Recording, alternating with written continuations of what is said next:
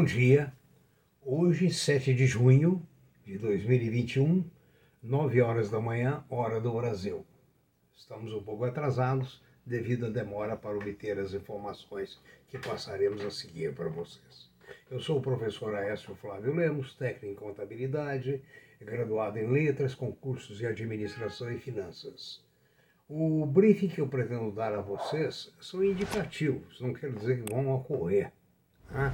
O mercado muda a cada minuto, assim como mudam as nuvens, a paisagem das mudas, das nuvens do céu. Então, é, é apenas indicativo. É, nós não vendemos nada, não indicamos nada para compra ou venda, apenas comentamos papéis que se destacam. Né? Fica a critério de cada um analisar. Né? Ah, ah, o Dalton Vieira, nos uh, vídeos dele na, inseridos nesse YouTube, dá uma análise profunda de cada papel, papel por papel.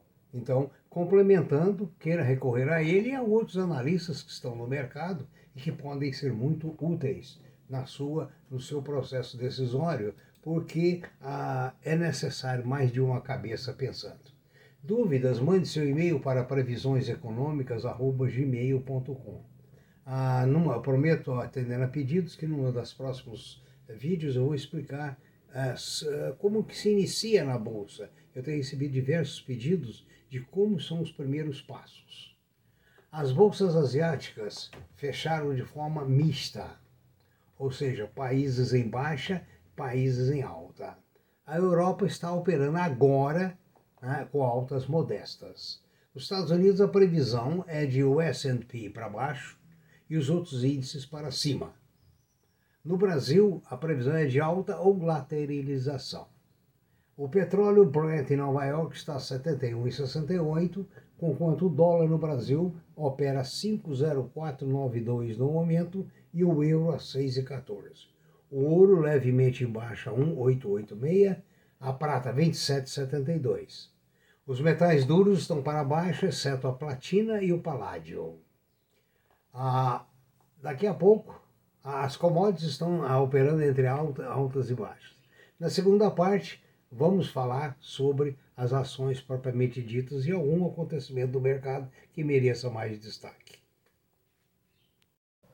Meus caros amigos, nesta segunda parte do nosso trabalho de hoje, eu quero inicialmente mostrar a vocês as quatro ações mais indicadas para o mês de junho por uma série de corretoras e é, corretores. Em primeiro lugar, a Ferbasa. Segundo lugar, a JSL Logística. Terceiro lugar, a PETS. E quarto lugar, a Santos Brasil. Então, na ordem de preferência dos corretores e corretoras, essas são as quatro ações mais indicadas para junho. Os fundos imobiliários, o, que o campeão dos fundos imobiliários foi a Bresco Logística, BRCO 11, com cinco recomendações. Em seguida veio a 20 Logística, VILG 11, com quatro indicações.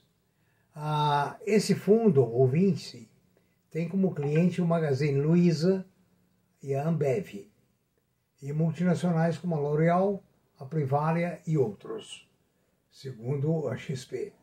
No mais, uma outra relação é o BTG Pactual Fundo dos, de Fundos, BCFF11, o HCHSL Logística 2, HGLG11, o Bresco, que já, já mencionamos, o Kinea, Renda Imobiliária F2, KNRI11, e XPML11, XP Molds F2 imobiliário.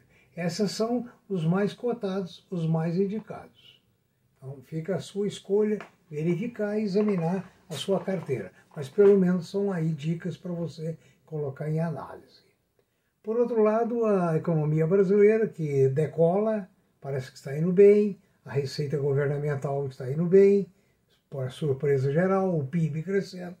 Agora vem aí uma já primeira tempestade, a crise hídrica. qual será a resultante disso aí? Calcula-se que pelo menos 20% de aumento no custo da luz poderá vir este ano.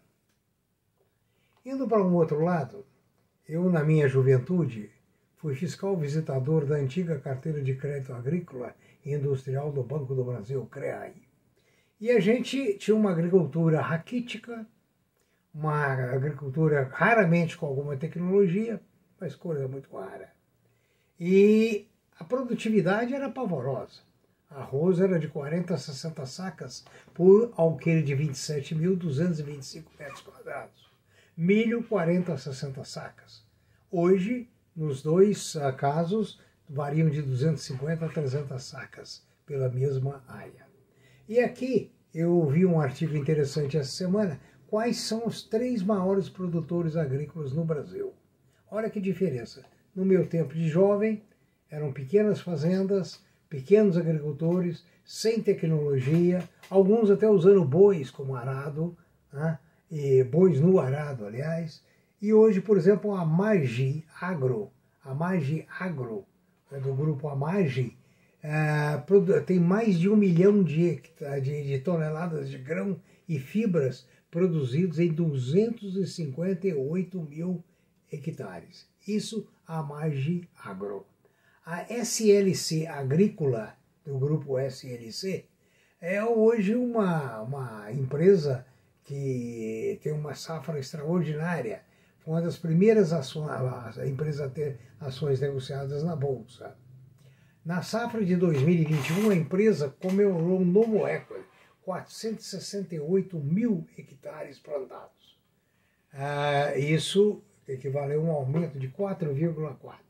E a terceira é a Bom Futuro, que é a maior produtora individual de soja do mundo e a maior na cultura de algodão.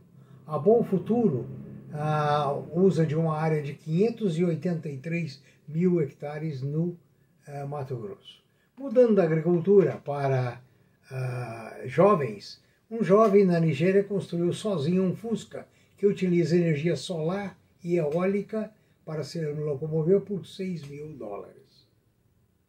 Eu sempre disse na universidade, nos meus anos de professor, se você der oportunidade aos jovens para criar, para trabalhar, para inventar com dignidade, a, a, a, a certeza que isso aí leva o Brasil para uma ponta de lança.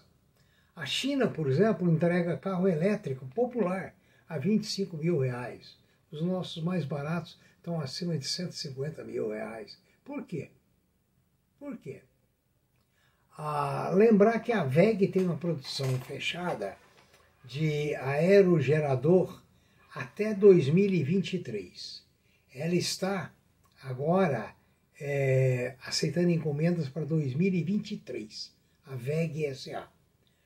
Ah, ela está produzindo uma máquina, essa máquina tem 4.2 é, MW, megawatts, que bem de breve passará a ser produzida também na Índia.